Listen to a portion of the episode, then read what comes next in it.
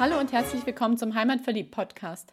Heute in der Episode 18 stellen wir dir eine Wanderung vor, die wir die Tage gemacht haben und die ging vom Knopfmacherfelsen übers Kloster Beuron schön im Donautal entlang.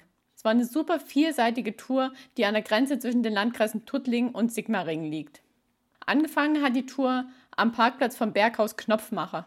Das hat von Ostern bis Oktober täglich geöffnet und wird von der Familie Schill betrieben. Und die Adresse ist Knopfmacher Felsen 1 in Friedingen, falls du es ins Navi eingeben möchtest für deine Anfahrt. Wenn du mal vorhast, länger im Donautal zu bleiben und dort wandern zu gehen oder einfach mal ein bisschen zu entspannen, dann schau auf jeden Fall auf der Website vom Berghaus Knopfmacher vorbei.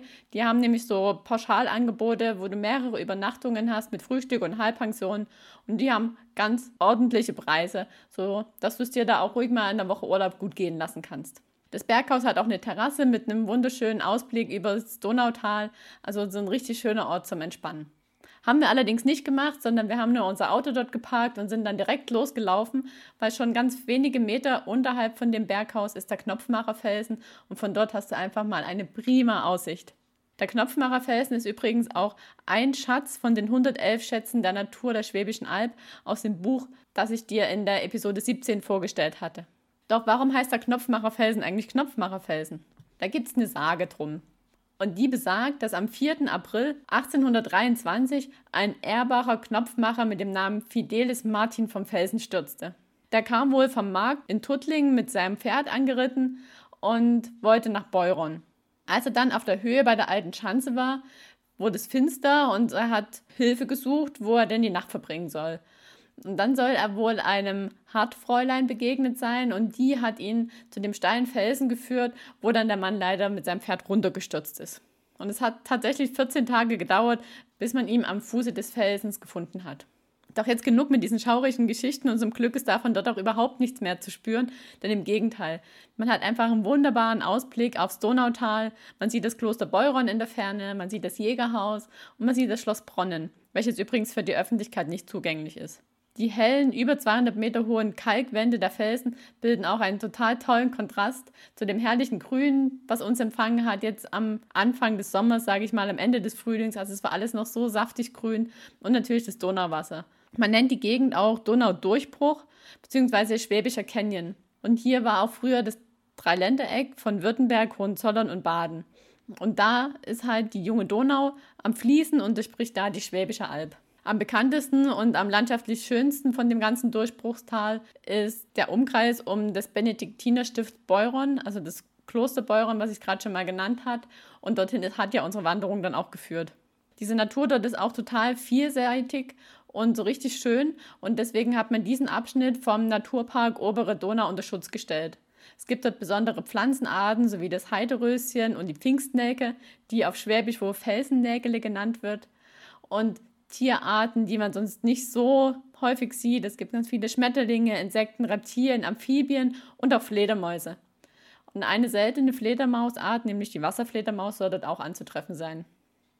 Auch Vogelliebhaber kommen im Donaudurchbruch auf ihre Kosten. Es gibt Rotmilane, es gibt Uhus, es gibt Dohlen. Und die, die lieber etwas Größeres mögen, können dort Biber sehen, Gämse und Luchse. Haben wir aber leider alles nicht gesehen, bis auf ein paar Zitronenfalter, die da drum geschwirrt sind und einen Haufen Insekten, die dann auf dem Weg parallel zur Donau um unsere Köpfe herumflogen. Vom Knopfmacherfelsen, der auf 830 Metern Höhe liegt, sind wir dann bergab Richtung Kloster Beuron gewandert, was dann auf 660 Metern liegt. Also es ging schon ein ganz schönes Stück bergab, aber es war ein total gut ausgebauter, gut gepflegter Weg vom Schwäbischen Albverein und der ist gekennzeichnet mit einem auf der Seite liegenden Y was bedeutet, dass es ein Nebenweg zu den Hauptwanderwegen ist. Unterwegs an dem Waldweg war dann auch einiges zu sehen. So gleich zu Beginn sind wir an einem Grill- und Picknickplatz vorbeigekommen. Dann mitten im Nichts stand auf einmal ein Schild Schanze aus dem spanischen Erbfolgekrieg 1704. Und dann gab es auch eine ganze Menge verschiedene Baumarten, die dann gepflanzt wurden und auch beschriftet wurden. Da standen dann auch Schilder, wo erklärt wurde, was es für eine Baumart ist und noch ein paar Fragen zu den einzelnen Baumarten, die dann auch alle beantwortet wurden. Und wir haben die Bruder Klaus Grotte passiert. Dort steht seit 1988 eine Doppelstatue, die den heiligen Klaus von der Flühe und seine Frau Dorothea zeigen. Und zu der Grotte geht es ein Stück Berg hoch auf einem ganz schmalen sag mal, recht zugewachsenem Pfad. Aber wenn man dann einmal dort oben angekommen ist und es geschafft hat, mit kurzen Hosen an den ganzen Brennnesseln vorbeizukommen, dann hat man da echt ein schönes, stilles Fleckchen für eine Rast und um einfach mal innezuhalten. Schon von Weitem auf dem Weg hat man dann das Kloster Beuron gesehen. Doch bevor man dorthin kommt, muss man erst noch über die Donau und da führt eine alte Holzbrücke drüber. Die ist 73 Meter lang, 4,20 Meter breit und sie ist überdacht. Und auch ringsrum geschlossen. Also es war recht finster. Wir wollten dort ein Foto drauf machen, aber ja, wie gesagt, war recht finster auf der Brücke. Mitte des 16. Jahrhunderts wurde die Brücke zum ersten Mal in den Büchern erwähnt. Wann sie genau gebaut wurde, weiß man aber nicht. Und dann wurde die einzige Brücke auch mehrfach von Hochwassern zerstört und der letzte Aufbau der Brücke wurde vom Prälat Dominik Meyer 1801 in Auftrag gegeben.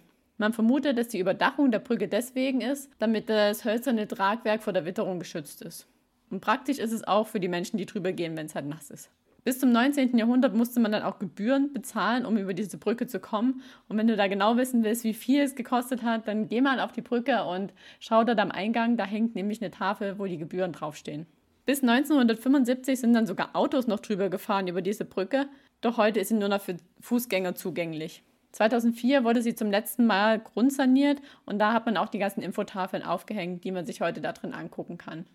1953 wurde an die Brücke ein Fußgängersteg angebracht, also als damals noch Autos drüber gefahren sind. Und den hat man dann 2004 auch gleich mit entfernt, weil es da wohl statische Probleme gab. Aber wie gesagt, es ist heute eh nur noch eine Fußgängerbrücke, somit kann man da schön in der Mitte drüber flanieren. Dann direkt, wenn man aus der Brücke rauskommt oder von der Brücke runterkommt, ist so ein kleiner Spielplatz auf der linken Seite. Der war auch gut besucht, als wir da waren. Und ein Stückchen weiter ist ein Wohnmobilstellplatz. Der ist auch recht neu. Wenn du da Interesse hast und mit deinem Wohnmobil mal dort anhalten möchtest, dann verlinken wir dir mal die Details zu dem Stellplatz. Aktuell gibt es dann noch keine Entsorgungsstation, das ist ein bisschen ein Manko, aber dafür gibt es öffentliche Toiletten, die dann unterhalb vom Kloster sind. Die kannst du natürlich auch als Wanderer nutzen, nicht nur wenn du dort mit deinem Wohnmobil stehst.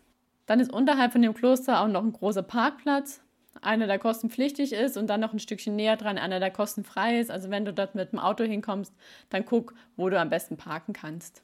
Das Kloster wurde erstmalig 1097 urkundlich erwähnt und war eines oder ist eines der ältesten Augustiner Chorherrenstifte Deutschlands.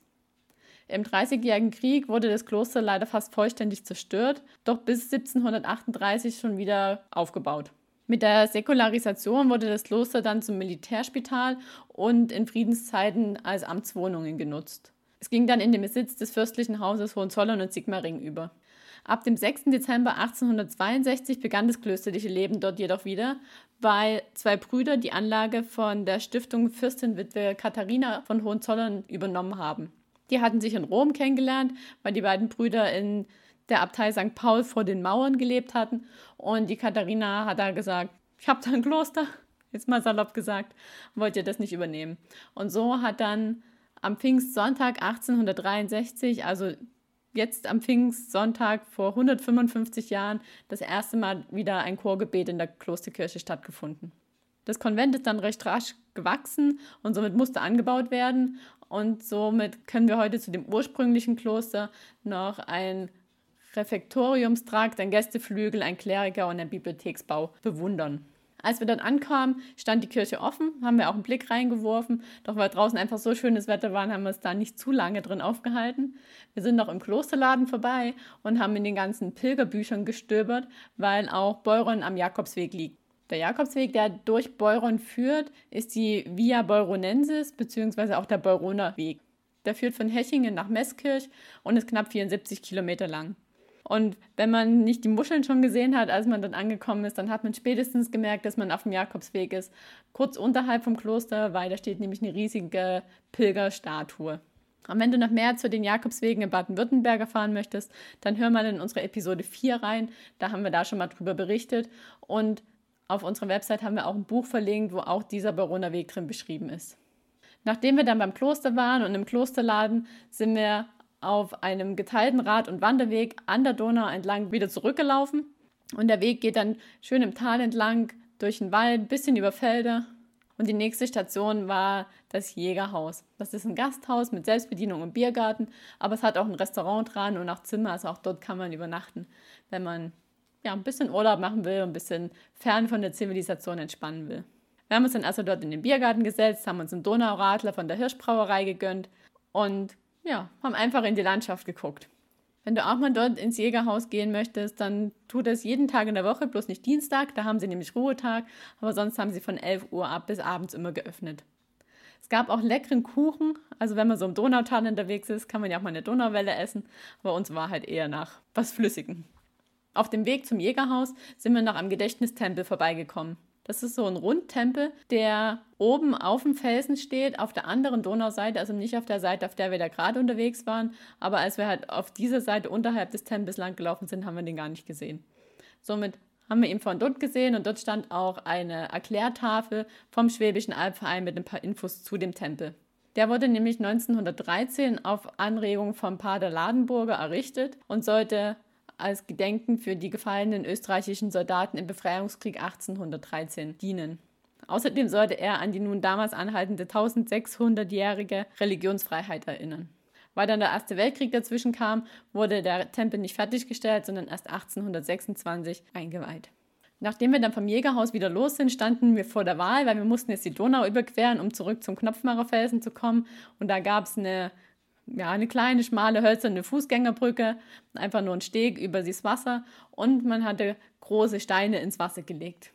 Also eigentlich hatten wir da gar nicht drü lange drüber nachgedacht, sondern sind von einem Stein zum nächsten gesprungen und haben die Donau so überquert. Und wenn du da an einem warmen Tag vorbeikommst, dann nutzt die Chance und zieh dort die Schuhe aus oder noch mehr und geh einfach mal in die Donau baden weil so klar wie das Donauwasser dort ist, das habe ich selten gesehen, außer mal in dem Gebirgsbach ähm, auf Korsika. Und nachdem wir dann die Donau überquert hatten, sind wir dann noch einen, einen Wanderweg wieder nach oben gegangen zum Gasthaus Knopfmacher zurück. So lang war das gar nicht und so anstrengend, wie wir erst gedacht hatten, obwohl es halt vom Tal wieder nach oben ging. Aber es war ganz angenehm, dadurch, dass es im Wald war, war es auch nicht so warm. Und wenn man sich gut unterhält, vergeht auch so ein Anstieg recht schnell. Alles in allem war die Tour knapp 10 Kilometer lang und die kann man natürlich dann ausdehnen, je nachdem, wie viel man unterwegs anschauen will, wie viel man Pause machen will. Und reine Gehzeit waren so circa zwei Stunden, aber man kann auch gut einen halben Tag verbringen und sich einfach gut gehen lassen. Wir haben die Tour natürlich aufgezeichnet mit dem Komoot. Die Tour verlinke ich dir hier auch in den Shownotes, sodass du sie nachwandern kannst. Und wir haben auch an jeder markanten Stelle ein Foto gemacht, was in der Tour dann gleich hinterlegt ist. Also wenn du Lust hast, die mal zu wandern, dann schau sie dir auf jeden Fall vorher an und hol dir durch die Fotos schon mal einen kleinen Vorgeschmack, was dich dann auf der Wanderung erwartet. Und jetzt steht der Sommer vor der Tür, hoffentlich zumindest. Jedoch kannst du auch an einem warmen Sommertag dort lang wandern, weil man ist sehr viel im Wald unterwegs und die paar Stücke, die man dann halt übers freie Feld läuft, die sind gar nicht so viel. Also ja, und es gibt den einen oder anderen Biergarten, wo du dich gut abkühlen kannst. Und wie gesagt, so ein Bad in der Donau ist auch was Feines. Also geh mal nach draußen, wandere die Tour nach und berichte uns auf jeden Fall, was du erlebt hast. Schick uns ein paar Fotos, teile sie mit uns auf Facebook, schick uns eine E-Mail und hab viel Spaß jetzt am kommenden Pfingstwochenende. Genieß die Natur. Viel Spaß.